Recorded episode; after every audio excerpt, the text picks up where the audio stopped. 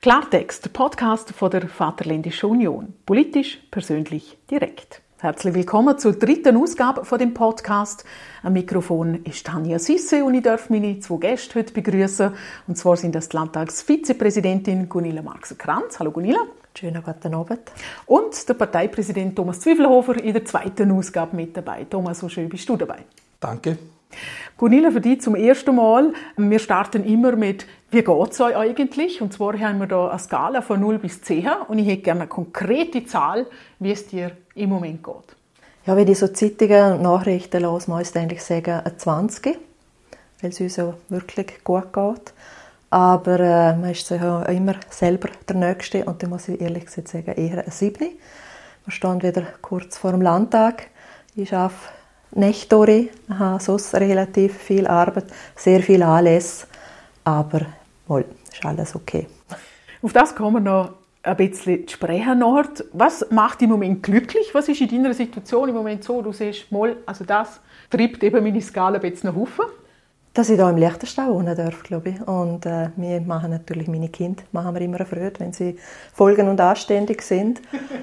Und ja, also wir dürfen uns glaube ich, alle glücklich schätzen, die hier im Land leben. Und was sind die Themen oder das Thema, das dir im Moment am meisten Sorgen macht? Ich glaube, es ist wirklich die Situation, die gegenwärtig äh, um uns herum stattfindet, die ganzen Angriffe und, und die Kriegssituation und vor allem dort halt habe ich wahnsinnig Probleme, wenn ich Fotos sehe von Kind äh, in diesen Krisengebieten und wenn man dann das also hört und eben selber Kinder hat, äh, es ist fast nicht tragbar, muss ich ehrlich sagen. Thomas, letztes Mal war es eine gestresste Acht. Was würdest du sagen auf der Skala von 1 bis 10? Wie ja. zufrieden bist Der Stress ist jetzt nicht weniger. Äh, es ist so ein Grundrauschen, der bei mir ein bisschen normal ist. Von immer äh, wäre es eher wieder eine 8. Und bei mir ist es heute vielleicht eher sogar ein bisschen eher eine 7, weil heute wieder so ein Tag ist, wo ich einfach von einem Bekannten, wo ich in gewissen Bereichen eng zusammen arbeite, ähm, erfahren habe, dass seine Partnerin eine schwere Krankheit hat und, und äh, relativ kurzfristige, heftige Operationen gehabt und wie es weitergeht, ist noch offen. Und ja, so Sachen haben mich dann immer so betroffen und äh, haben wir dann sowieso etwas im Magen gerobt. Da denke immer so, eigentlich Wahnsinn, man, man schafft und tut und engagiert sich und macht alles rund. Und am Schluss ist alles so, relativ, wenn Gesundheit dann äh, plötzlich irgendwo in Frage kommt, dann äh, kommt man einfach wieder ins Grübeln und denkt, sollte man nicht mehr Ferien machen, sollte man nicht mehr das Leben geniessen, nach dem Motto Carpe Diem. Es gibt einem einfach so zum Denken. Darum äh, schließe ich mich da ein bisschen Gunilla an. Man muss einfach wirklich mit dem, was man hat, und es ist bei uns im Land ja nicht jeder auf Rosen bettet, aber grundsätzlich geht es uns wirklich äh, insgesamt sehr gut und ja, wir sollten einfach uns immer wieder bewusst sein und auch versuchen, eben das Leben so gut zu leben und zu geniessen, wie es geht es kann so schnell ändern und es kann so schnell viel schwieriger werden. Und das äh, ist mir heute einfach wieder mal so eingefahren, so aus heiterem Himmel. Gunilla hat vorher die Konflikte auf der Welt angesprochen. Immer der neueste ist der im Gaza. Ich glaube, du hast schon etwas einmal noch veröffentlicht zu dem Thema. Wie konnte es so weit kommen? Ich glaube, die Frage werden wir heute nicht klären können. Aber warum eskaliert es jetzt überall? Ja, also ich habe in dem Beitrag, wo, wo du ansprichst, Tanja, habe ich ja eine klare Analyse gezogen, wo vielleicht nicht unbedingt einen Wahrheitsanspruch hat, aber das ist meine, meine Wahrnehmung aufgrund von der letzten vier, fünf, sechs Jahre, äh, auch Zeitungslektüre und Verfolgen der internationalen Entwicklungen. Ich bin tief überzeugt, dass das kein Zufall ist, was jetzt passiert, äh, und dass sehr viele Sachen noch miteinander zusammenhängen. Und ich glaube ganz fest, dass insbesondere aus dem Bereich Russland, aber auch China, und auch Nordkorea und Iran, insbesondere natürlich auch Syrien, wo dann unterstützt wird vom Iran und von Russland, äh, dass eben so eine, die letzten paar Jahre äh, die Diktaturen, die Autokratien, die nicht westliche Welt sich quasi wie immer stärker zusammentut und unsere Werte, unsere freiheitlichen Grundwerte, unsere demokratischen Werte auf allen möglichen Ebenen angreift. Und dass in Israel jetzt das eskaliert hat, ist von mir aus gesehen kein Zufall. Es ist kurz davor gewesen, dass Saudi-Arabien und andere Nahoststaaten mit Israel offiziell Frieden geschlossen hätten, was man undenkbar gehalten hat für viele Jahre. Und für Terrororganisationen, und das muss man sich einfach bewusst sein, Hamas ist eine islamistische, fanatische Terrororganisation, wo, wo Sachen glaubt, wenn man es liest auf Papier, kann man sich gerne vorstellen, dass ein Mensch so etwas glauben kann. Äh, für die ist ein Menschenleben, äh, ein christliches Menschenleben oder ein jüdisches Menschenleben nichts wert. Die sind natürlich hoch beunruhigt, wenn eben so Friedensentwicklungen passieren. Und das ist ein, ein Auslöser gewesen, denke ich, aber hinten dran steckt ein größeres Konzept. Und ich glaube, dass da auch bestimmte Kreise von Mächtigen und von Menschen auf der Welt äh, sich ähm, zusammentun, wo sehr viel Geld verdienen mit, mit Rohstoff, mit, mit bestimmten geopolitischen äh, Situationen und wo vor allem einen riesen Respekt haben, dass sich das ändern könnte, dass sie ihre Macht verlieren, ihres Geld verlieren und dass die sich zusammen mit, geführt von irgendwelchen Spitzenpolitikern wie Putin und so, dass da global sehr viele Bewegung gerade ist und dass das alles einem größeren Muster folgt, wo vielleicht nicht so einfach zu erkennbar ist. Und darum, wir müssen dafür sorgen und kämpfen, dass unsere Werte, die wir vertreten, nämlich eben die demokratischen Grundwerte, Freiheit, Menschenrechte. Darum ist der Europarat auch so wichtig. Der Europarat ist nicht irgendein Club von irgendwelchen Abgeordneten vom Landtag, die dann alle zwei Monate auf Straßburg fahren. Der Europarat ist die älteste Institution in Europa, wo Menschenrechte nach dem Zweiten Weltkrieg, wo alles noch ganz viel schlimmer war als jetzt im Gaza-Konflikt. Holocaust, ganze deutsche Städte, die bombardiert worden sind, London, wo von den Nazis mit Raketen angegriffen ist. Man hat aus dem Zweiten Weltkrieg was gelernt, hat der Europarat geschaffen, zum Menschenrecht weltweit stärken und durchsetzen. Und der Europarat ist das Instrument, wo Liechtenstein sich einbringen kann. Und ich glaube, wir müssen eine klare Haltung haben gegen die Bestrebungen von bestimmten Ländern, eben Stichwort Russland, Iran.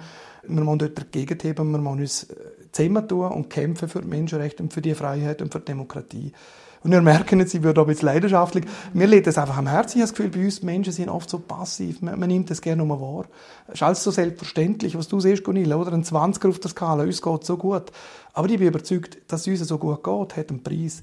Und wenn wir uns abkoppeln und einfach das Gefühl haben, wir müssen nur auf uns schauen, dann wird es irgendwann bei uns auch einschlagen und dann wird es bei uns irgendwann plötzlich auch wieder viel schlechter. Also Engagement ist gefragt und darum sind die Sachen, die Liechtenstein auf internationaler Ebene macht, eben auch so wichtig.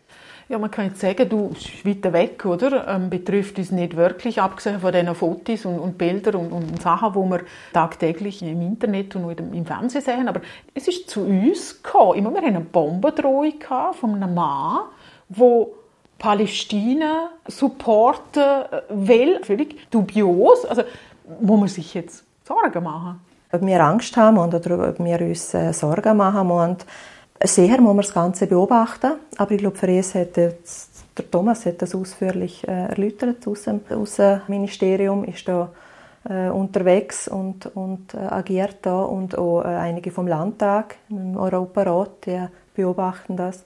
Aber letztlich muss ich sagen, ich persönlich, was will ich machen? Ich meine, man sieht, man kann sich solidarisieren mit der Zivilbevölkerung vor Ort.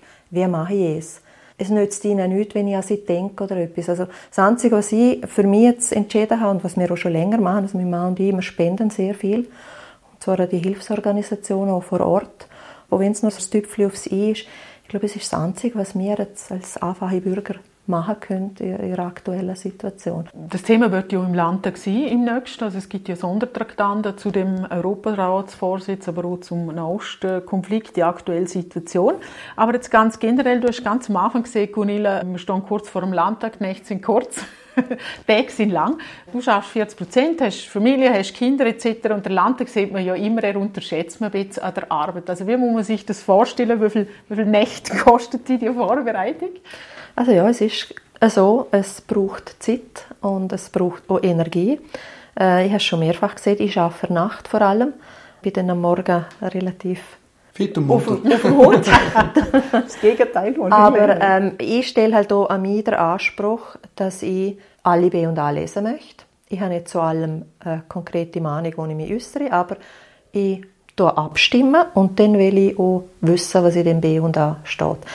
Es gibt ganz, ganz selten, dass ich einmal ein B und A nicht durchlese. Und es ist mir jetzt gerade für ein nächstes, für ein kommend wahrscheinlich wird mir das passieren.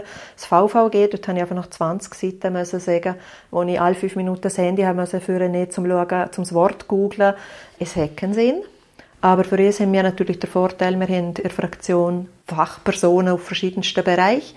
Äh, ich hole mir dann dort die Mahnungen ab und äh, dann haben wir letztlich auch noch die Regierung, wo man noch fragen kann.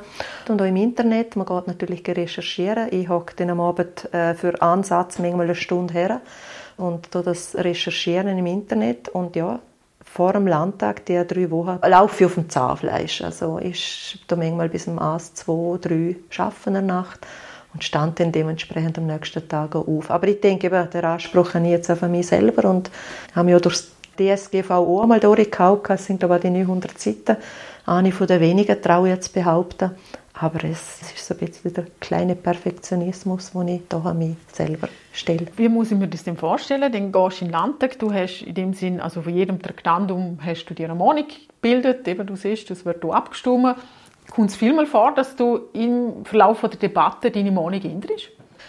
Es kommt nicht so viel vor, aber es ist auch schon vorgekommen, vor allem bei den parlamentarischen Vorstößen, weil man dort ja eigentlich nur an zwei Blätter überkommt und erst in, im, im Laufe der Debatte einiges mehr an Informationen überkommt, von Seiten der Regierung, äh, von Seiten der Opposition. Und ich finde es sehr wertvoll und dann kann ich mir eigentlich auch erlauben, zu sagen, ja, ich habe zwar gesehen, ich vertrete eher die Richtung, aber ich erlaube mir dort noch, um dann einfach mal anders abzustimmen und ich glaube, das ist schon berechtigt und das ist auch der Sinn der Sache, weil man muss ja aus dem Diskurs letztlich seine Meinung bilden und ja, hat es auch schon gegeben. Nicht so viel, aber auch schon, ja. Thomas, wie ist deine Erfahrung aus deiner Regierungszeit? Die Regierung hockt ja dann immer so am anderen Ecke, sage ich jetzt einmal, und dann, und dann kann... Mega vom Kreis. Mega vom Kreis, genau. Hast du das Gefühl, dass wirklich jeder so wie Kunilla drinnen hockt und sich jeder B und A, wo zum Teil eben, wir haben es gehört, mehrere hundert Seiten vorbereitet, drinnen hockt und dann ohne offen ist für andere Meinungen oder ähm, ist es eher? Also ich glaube, es sind zwei Themen. So ist das Thema, ob man alles liest. Ich habe großen Respekt vor der Gunilla, wenn sie es wirklich durchzieht und alles liest. Ich werde wahrscheinlich nicht so konsequent. Ich werde wahrscheinlich mehr im Teamansatz frühen und dort wahrscheinlich ganz offen der Fraktionskollegen sagen, schauen, es ist fast unmöglich, darum ich fokussiere mich auf die und die Bereich und bin auch dankbar, wenn andere andere Themen abdecken. Und ich habe immer wieder gehört von einzelnen Abgeordneten, dass sie alles lesen. Das finde ich ein riesen Respekt, das ist ein riesen Aufwand. Es wäre wahrscheinlich nicht ein Job und alles, äh, finde ich es noch anspruchsvoll. Aber ich glaube, es, es ist eine persönliche Sache, wo jeder Abgeordnete selber muss entscheiden. Als Regierungsmitglied ist ja klar, äh, dort hat man zu den eigenen Thema, das man im Landtag vertritt, hat man, ist man sattelfest. Dort hat man es zuerst mal müssen schon durch die Regierung durchbringen. Es ist ja auch nicht nur ein Spaziergang. Äh, ich bin hier in einer Minderheitsposition als Vize-Regierungschef. Also wir sind das Zweite von der VU und gegenüber drei FPP. Und da bist du mit jedem Antrag, den du einbringst, musst du zuerst mal jemand mindestens von der FPP finden, der deinen Antrag mitdreht. Und es ist dann nicht immer äh, einfach gewesen, äh, für bestimmte Themen dann halt auch die Mehrheit nur schon in der Regierung zu finden. Und das heißt, du kommst eigentlich schon mit einem Dossier in den Landtag, wo du schon vorher in der Regierung hast müssen vertreten. Also von immer bist du relativ sattelfest. Also meine B und A habe ich kennt. Nachher in der Debatte selber, glaube ich, als Regierungsmitglied gibt es zwei Themen. So ist, dass man in der Debatte offen sein muss. Das, das bin ich gewesen, glaube ich. Also, das habe ich auch immer spannend gefunden. Ähm, es hat im Landtag natürlich Leute, die mindestens so gut ausgebildet sind wie ich, äh, teilweise auch noch besser ausgebildet sind bei bestimmten Themen. Und dann ist, so, ist man einfach auch dankbar. Also ich habe auch Situationen erlebt aus allen Parteien, äh, Input entgegengenommen ich sage immer so, okay, äh, das habe ich nicht und auch meine Verwaltung hat das nicht gesehen oder der Punkt haben wir nicht auf dem Radar gehabt. Für uns ist das Parlament dann eben schon wertvoll. Und der formale Approach ist dann ja, dass man zwei Lesungen hat, mindestens bei, der, bei den wesentlichen Sachen. Da kommt man mit einem Vorschlag ein, dann gibt es eine Debatte, zuerst eine Eintretensdebatte, da wird mal frei philosophiert und dann geht es um die konkreten Vorschläge im B und A, im Gesetzesentwurf und dann geht man ja retour äh, in die Regierung oder in die Verwaltung und äh, nimmt das vom Landtag auf und verarbeitet es und bringt für eine zweite Lesung eine überarbeitete Version. Darum die Regierung muss im Landtag ja zuhören und ist auch dankbar und nimmt es dann in der Regel auf die zweite Lesung auf. Oder man sagt, lieber Landtag, danke für die Idee, danke für den Input, aber wir bleiben bei unserem Vorschlag, weil wir aus den und den Gründen halt weiterhin nicht eurer Meinung sind. Und dann muss man halt damit rechnen, dass dann ein Gegenantrag kommt und dann der Landtag sogar die Regierung überstimmt äh, und, und sagt, nein, die Änderung im Gesetz will, will man so. Und dann, ja, dann ist es halt so, das Parlament hat immer Recht. Aus Sicht der Regierung hat das Parlament immer Recht. Ja. Cornelia Daumen hoch, Daumen hoch.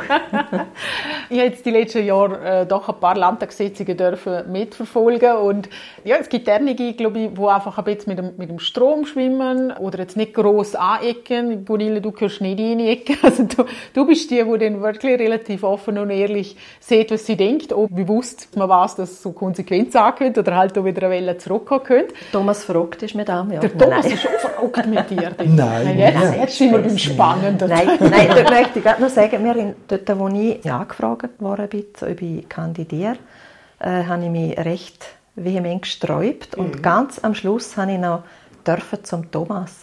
Und ich weiß noch, was ich gesehen habe zu dir, ist, in welchem Fraktionszwang, wenn ich eine eigene Meinung habe, dann habe ich sie. Und wenn, wenn du mir dort nicht Ja sagen kannst, dann äh, nicht. Und ich habe ja gesagt. Du hast mir ja gesagt und ich habe es bis jetzt auch dürfen mhm. durchziehen. Es gibt zwar immer wieder mal Diskussionen, auch mit Daniel oder äh, mit, mit meinen Fraktionskollegen, aber letztlich akzeptieren alle das freie Mandat ist heilig. Meinung, weil sonst wäre ich glaube schon lange verduftet. Nein, also es, es geht einfach nicht. Also man hat seine Meinung und, und bei ihr muss man noch bleiben und ich finde etwas vom Schlimmsten, was es gibt, sind Fähnchen im Wind. Das finde ich, es geht einfach gerne nicht. Wie gesagt, du hast vorher angesprochen, man ändert einmal seine Meinung, aber dann hat man einen Grund dazu und nicht, weil es irgendjemandem vielleicht gefallen könnte, sondern es gibt wirklich Argumente, die einem überzeugen, dass man anders stimmt. Es kann dann natürlich zu bitteren Momenten führen, oder? Als Regierungsmitglied, wenn du Vorlagen bringst, die knapp sind oder wo von, zum Beispiel vom Koalitionspartner ähm, nicht gedreht würden. Das habe ich in, der, in meiner sechsten Woche in der Regierung schon erlebt. Stichwort Privatisierung von der Telekom Liechtenstein, Verkauf von Swisscom. Das, habe ich, das Dossier habe ich von meinem Vorgänger übernommen. Sechs Wochen später, nachdem ich im Amt war, habe ich das im Landtag vertreten und bin überzeugt davon. Und dann habe ich gemerkt, äh, es wird eng und dann sind natürlich, wenn es am Schluss 13 zu 12 Einigkeit, einzelne VU-Stimmen noch gewesen, die dagegen waren, gegen den Vorschlag. Und im ersten Moment ist es dann schon bitter, oder? Wenn du merkst, ja, dass auch die Augenparteikollegen nicht alle hinter dem äh, Vorschlag stehen. Und ich glaube, ganz eine wichtige Qualität ist erstens, dass man es respektiert. Und zweitens, was mir Politik einfach nicht sieht, darf, ist nachtragend.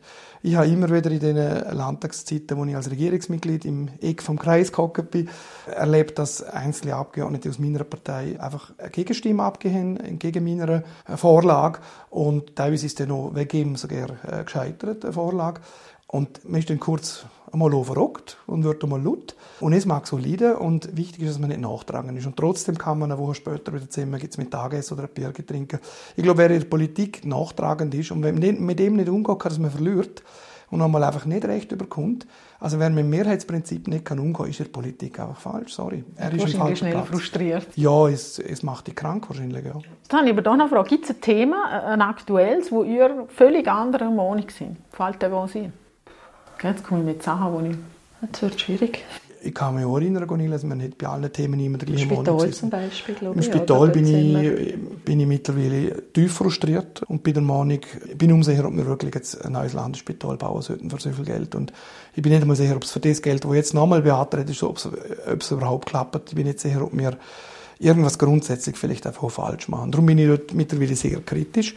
Ja, eine von, der, eine von der wenigen gesehen, die wo das vertreten mhm. hat damals. Sie sind nicht so Fan von dem ganzen Spital.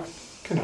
B und A. Und äh, ja, es ist, glaube dort sind wir, es kommt mir jetzt gerade ins ja. Also Spital ist ein Thema, das in der Partei so sehr quer diskutiert wird. Auch äh, Privatisierung von Staatsbetrieben, Radio, Radio L, ist auch etwas, das innerhalb von der Fraktion, innerhalb der Partei sehr unterschiedlich diskutiert wird. Da habe ich einfach eine klare Haltung, weil ich mal vier Jahre zuständig war und mittlerweile einfach ja, das Gefühl habe, es wird nicht besser, es wird, es wird erst besser, wenn der Staat nur, wenn Politik die Finger nur drin hat. Aber dort haben wir leider unsere, unseren Antrag nicht durchgebracht, letztes mhm. Mal, wo wir einfach die Möglichkeit von einer Pri äh, Privatisierung einmal angeschaut mhm. haben. Und, und das ist schade, ja. Ja, im November würden wir wieder diskutieren und mhm. ja, wenn wir dann ich, ich nenne es jetzt einmal eine verpasste Chance, die man vielleicht mhm. hätte können, mal schauen, wie es dann je nicht richtig ausschaut, ob es eine Möglichkeit wäre.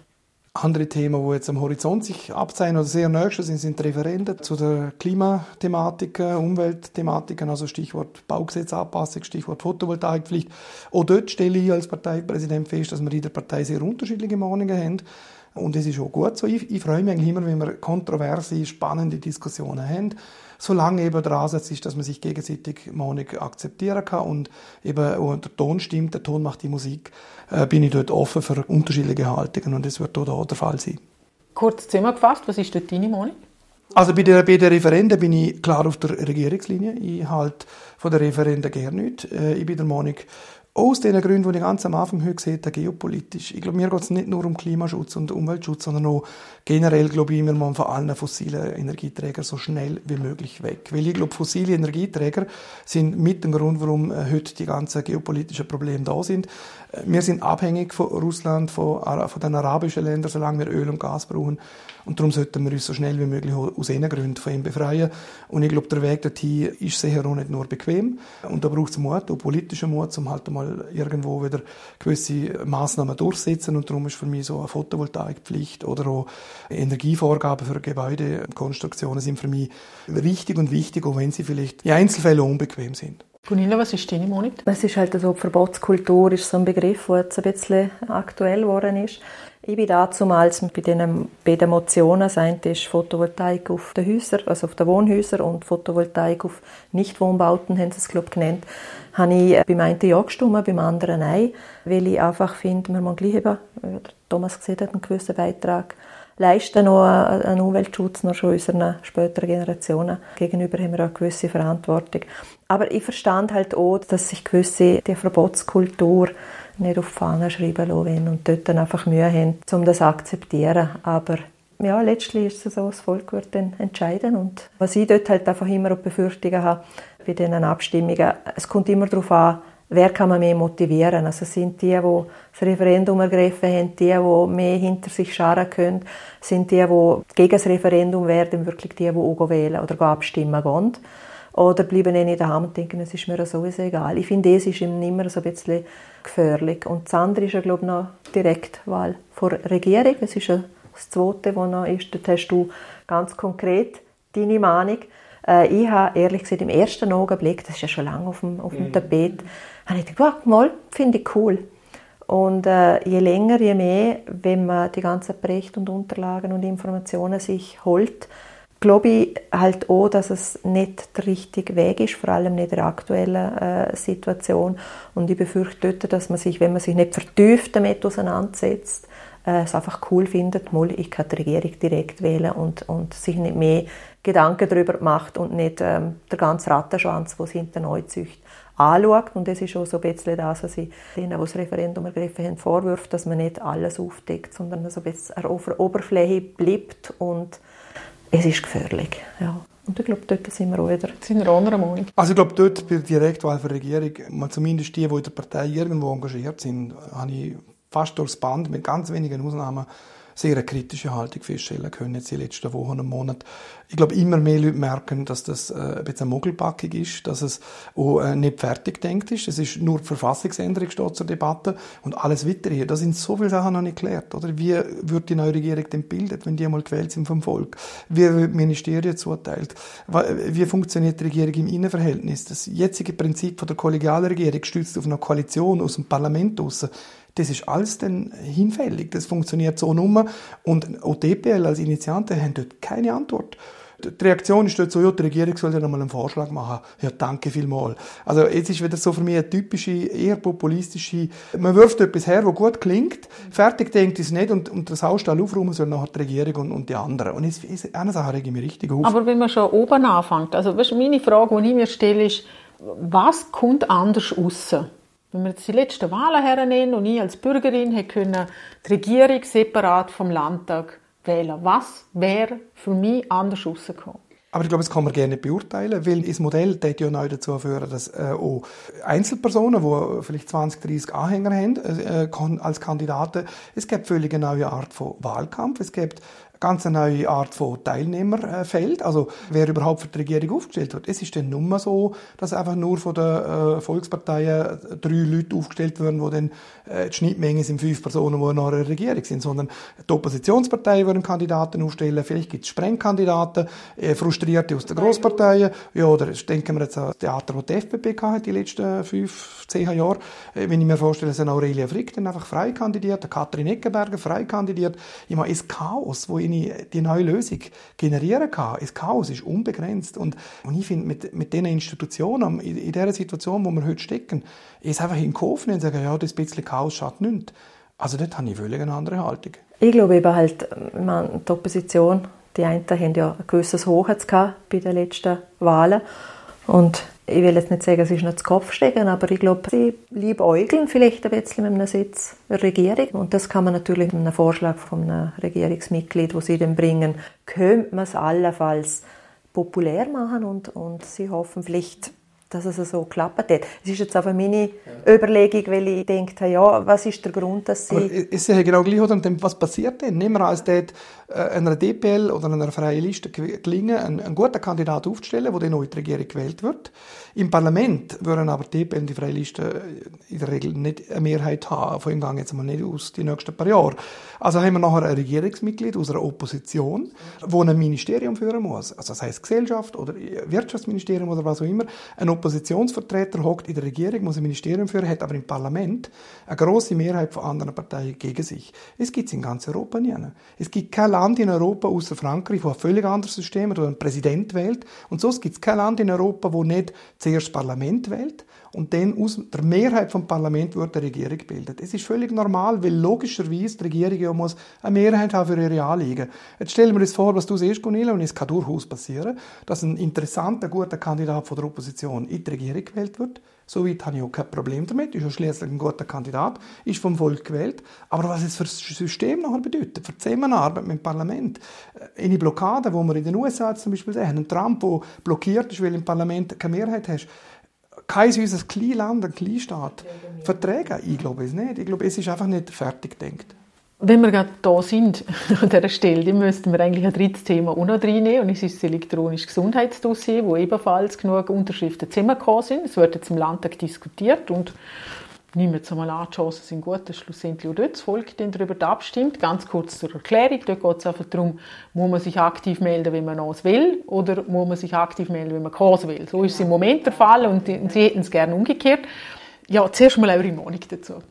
Ich habe immer so Mühe, wenn man, es jetzt einmal, überfahren wird. Weil das ist etwas, wo viele Leute gerne nicht mitbekommen haben. Also sie können sich irgendwie gerne nicht wehren oder sind sich gerne nicht bewusst, dass sie sich könnten dagegen aussprechen. Und der springende Punkt beim Ganzen ist ja, dass das Ganze auch die genetischen Daten beinhaltet und dort drauf ist ja dann das Ganze aufgebaut von den Gegnern auch, dass man wirklich eine Zustimmung geben muss, dass man Daten verarbeiten kann und ich persönlich bin auch eher eine Person, wo ich möchte wissen, möchte Zustimmung geben zu etwas, was gemacht wird.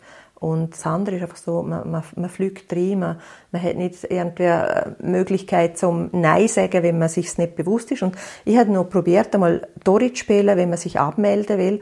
Und es ist relativ kompliziert gewesen. Also, jemand, der nicht so affin ist mit dem Computer wird es wahrscheinlich schwer haben. Man kann jetzt zwar auch, glaube ich, andere Möglichkeiten haben dann, glaube ich, äh, vorgeschlagen, wenn man einen Widerspruch kann erheben kann. Aber da sind wir, glaube ich, mal unterschiedlicher Meinung. Also ich habe mich mit dem Thema noch nicht so vertieft befasst, äh, weil ich da äh, eher einfach ein gelassener Mensch bin. Ich glaube, wir sind heute sowieso relativ gläsern und ich bin dort relativ entspannt. Wenn jetzt halt meine genetischen Daten oder meine Daten elektronisch erfasst sind und ich vielleicht irgendwo ein medizinisches Problem habe, kann ich mir vorstellen, dass es noch noch effizient ist und dass man einfach die Kosten im Gesundheitswesen halt irgendwo an verschiedensten Hebel tröllen muss, damit man äh, die Gesundheitskosten senken kann.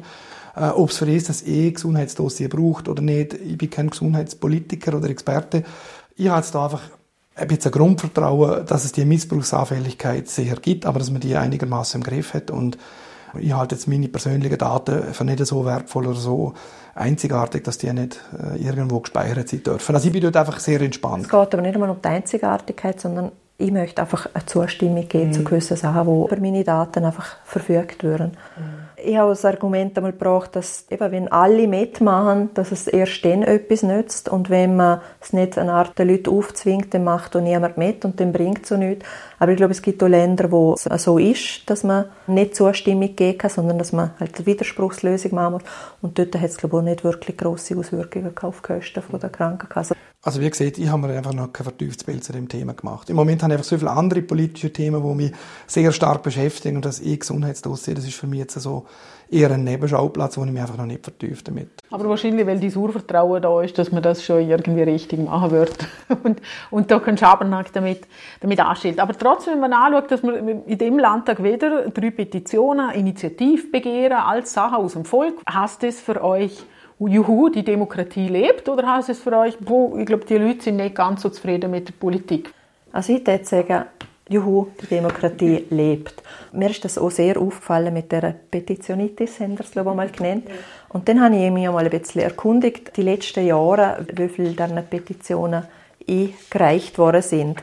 Und ich habe dort dann irgendwie herausgefunden, dass es glaube vom 10 Jahre lang, vom 12 bis 20 ist, ich glaube, ein bis zwei Petitionen pro Jahr gesehen und ich glaube, ab dem 20 hat es dann rasant, rasant gerattert und dort sind es, glaube ich, zwischen fünf und sieben pro Jahr. Ich habe das Gefühl, vielleicht ist es so Corona geschuldet, ich weiß es nicht, aber ich habe das Gefühl, es ist wie, man steckt einander an. Die Petition hat das Volk für sich entdeckt Und der eine macht etwas, ja, mal, man bringt es im Landtag, man diskutiert es, dann denkt der andere, ich habe das Problem, mal, jetzt bringe ich das so, und man diskutiert es. Also es ist ja ganz selten, dass der Landtag nicht das Wort ergreift und nur stumm ist. Es hat es einmal letzthin, aber sonst, man kriegt Resonanz als Bürger. Und ich glaube, es verleitet dann die Einzelnen dazu, wenn sie ein Problem haben, halt gleich zum Landtag zu springen, wenn ich das so sagen darf. Aber äh, ich glaube, eher ist ein bisschen eine Modeerscheinung. Thomas ist da mal nicht ja, in einer Meinung. Nein, was heißt nicht in einer Meinung? ich, ich glaube einfach, wir reden auch von Landtagsreformen und von Effizienzsteigerungen. Ich finde es grundsätzlich positiv, möchte gleich festhalten, sind wir uns einer Meinung. Aber wir diskutieren im Moment über, wie können wir den Landtag effizienter machen, straffer äh, und, und attraktiver machen. Und wenn ich mir jetzt vorstelle, wenn der Trend zunimmt, wenn, das ist ein bisschen so der, ein bisschen Mode eben halt auch. Die Leute kommen mehr auf den Geschmack und ich habe... So der grosse Leserbrief. Ja, ich habe gesagt, letztens hat jemand zu mir gesagt, äh, das ist quasi Leserbrief 2.0, oder? Und ich weiß einfach nicht, ob es denn, wenn es weiter um sich greift, wenn wir dann halt einmal bei 15 oder 20 Petitionen sind, äh, weil die Formvorschriften sind ja marginal, also das ist praktisch formlos. Und unser Parlament zunehmend überschwemmt wird mit Petitionen, ob da nicht irgendwie der Punkt kommt, wo man sagen muss, ja, Entschuldigung, ähm, es gibt ja noch andere Kanäle, oder? Ich möchte jetzt, da bin ich als Parteipräsident und dann muss ich jetzt Werbung machen für Parteien, oder? Was ist die Rolle der Partei in der Demokratie? Äh, wir haben ja Parteimitglieder, wir sind ja eine der grössten, Anzahl Mitgliedermäßig die grösste Partei im Land. Wir haben auch immer wieder Parteimitglieder, die so Ideen in der Partei einbringen, die dann durch Gremien in Landtag, Fraktion kommen die zu einem Postulat führen, zu einer Motion. Aber dann hat es einen Diskussionsprozess hinter sich. Es ist in einem demokratischen Prozess in der Partei weitergetrieben worden. Und das ist sozusagen die Abkürzung. Oder ich schreibe quasi einen, einen ausführlichen Leserbrief und bringe ihn direkt in den Landtag. Nicht einmal in die Zeitung. Und es ist schon sexy, oder? Es ist sehr spannend. Aber ich bin nicht sicher, ob es denn so am Schluss oder Demokratie förderlich ist, wenn es überhand nimmt. Aber Petitionen abschaffen, ich meine, es, es ist ja nicht Nein. wirklich das, was man macht. Es ist ja eine Demokratie einschränken. Also, wir haben es probiert, wir haben äh, mal das angeschaut im Präsidium, was könnte man für Voraussetzungen machen. Und dann haben sich die Gewissen einfach dazu, äh, dahingehend geäußert, dass man den einschränkt und dass man den eine Art Demokratie beschneidet. Also das Einzige, was man durchgesetzt gebracht hat, oder was jetzt aktuell gilt, es darf nicht zeitenwidrig sein, es darf nicht beleidigend sein, dann tun wir es nicht drauf. Aber äh, es muss wirklich viel passieren, dass so eine Petition nicht auf, auf der Traktandenliste landet. Aber äh, eben, wie du siehst, ich würde mir eigentlich vor allen wünschen, wo, wo dann Petitionen einreichen, Sie sollen sich da an eine Partei ihres Vertrauens wenden und sollen sich aufstellen lassen und dann können sie wirklich richtig mitreden und können ihre Argumente mhm. mit parlamentarischen Vorstoß einbringen. Und man muss sich nicht aufstellen lassen, man kann es auch einfach in der Partei einbringen und zu seinem Abgeordneten gehen von seinem Dorf, man kann zu seiner, zu seiner Gemeinde gehen. Das ist nicht die gleiche Bühne. Ah, die, ja eben, es geht um, um eine Bühne, oder? Und darum, es ist ja okay, wir alle lieben auch Bühne, darum sind wir auch ein bisschen Politik. Ich glaube, alle ein bisschen schon auch ins Gehen. Aber ich glaube einfach, irgendwie kommt der Punkt, wo man vielleicht die Formvorschriften noch mal genauer anschauen müsste. Und ja, wäre sofort dabei. Ich könnte mir vorstellen, dass man halt sieht, okay, wenn es nicht mindestens fünf Leute mittragen, ist es denn wirklich etwas, was direkt ins Parlament hin muss? Zum Beispiel. Aber eben, es muss man diskutieren. Ich habe manchmal den Eindruck, man traut dem fast nicht den Leuten Nein sagen, weil man wieder Angst hat, dass man irgendjemand auf, auf der Fuß steht ich wäre jetzt dort mutig genug, um zu sagen, hey, also wenn das so weitergeht, dann lähmen wir unser Parlament, das sonst schon über die Effizienz diskutiert. Ich glaube nicht, dass es eine maßgebliche Einschränkung von der Volksrechte ist, wenn man jetzt hat, eine Petition muss mindestens ein paar Leute haben, die es unterstützen. Wäre jetzt für mich so ein Weg zum Beispiel. Aber muss man diskutieren. Da alle deine Meinung, ja. Muss man diskutieren. Mhm. Gunilla, jede Landtagsabgeordnete, jeder Landtagsabgeordnete hat so Themen, wo man sich besonders einsetzt, die besonders wichtig sind ich behaupte jetzt mal, so aus der Erfahrung den letzten paar Jahren, ist das Thema Covid doch bei dir, ja, da hast du doch Sachen gesehen, wo, wo manches andere Stellen sind, wo du Bedenken geäußert hast. Und jetzt gibt es ja nochmal ein Postulat, Aufarbeitung der Covid-19-Pandemie, wo du mit dabei bist, mit ein paar anderen Abgeordneten. Ich frage mich, äh, hat man doch schon gemacht? Was habe ich verpasst? Es ist ja die Aufarbeitung von Covid. Der Bericht ist vom Gesundheitsministerium uns vorgelegt worden. Ich weiß nicht, es sind glaube ich 200 Seiten gesehen, 300 Seiten. Ähm, ich habe das durchgelesen und mir haben einfach gewisse Aspekte grundlegend gefehlt. Unter anderem die medizinische Aufarbeitung. Obwohl die uns mehrfach vom Gesundheitsministerium versprochen worden sind. Wir haben im September den Antrag gestellt, dass man auch die medizinische Aufarbeitung noch in der Bericht einfügt. Es ist mit 13 zu 12 Stimmen befürwortet worden. Im Nachgang zu der Landtagssitzung habe ich dann aber leider gewisse Reaktionen von Seiten vom Gesundheitsminister mithören müssen, äh, wo mich dazu veranlasst haben, dass er wahrscheinlich in die Richtung doch nicht äh, so vorwärts macht, wie ich das möchte. Er hätte noch ein Interview gegeben und hat gesehen, dass das Ganze völlig aus dem Leeren käme, obwohl im Mai Landtag sowohl der Herbert Elkoch wie auch der Johannes Kaiser von seiner Partei und ich äh, genau das Thema angesprochen haben und gesehen haben, wir möchten dann unbedingt die medizinische Aufarbeitung auch drin haben. Und äh, er hat dann auch noch bei dem, äh, bei dem Radiointerview gesehen, dass äh, auch die Fragen fehlen und äh, auch der zeitliche Rahmen fehlen. Und weil er die Richtung nicht weiß und die Zeittour ihm noch fehlt, habe ich dann befunden, jetzt muss ich halt nachdoppeln. Habe das nicht gern gemacht, weil ich dann Sachen so eigentlich nicht mag. Und komme mit einem Postulat jetzt in den Landtag, dass er es wirklich auch noch im nächsten Jahr macht, weil Nachher haben wir bekanntlich äh, Ende der Legislatur. Ich möchte nicht, dass äh, ein neuer Gesundheitsminister sich mit dem Ganzen nochmal muss, äh, auseinandersetzen sondern dass man es wirklich im nächsten Jahr kann abschliessen Und darum habe ich einfach wirklich da nochmal nachdoppeln das sind zwölf Abgeordnete, die äh, unterzeichnet haben. Ich hoffe, es findet sich noch äh, ein 13. Vor allem hoffe ich dort, dort natürlich auf Johannes Kaiser, obwohl er ähm, der FDP ist, weil er ja genau das auch gefordert hat im Mai und das hat mich schon ein bisschen enttäuscht, dass er da nicht so okay gegeben hat dazu. Und äh, ich denke, vor freien Listen können wir vielleicht auch noch auf eine Stimme hoffen. Was muss man sich vorstellen unter medizinischer Aufarbeitung? Die medizinische Aufarbeitung, also es ist einfach die Verhältnismäßigkeit. Stellt sich die Frage, die Altersheimschliessungen oder auch Masken.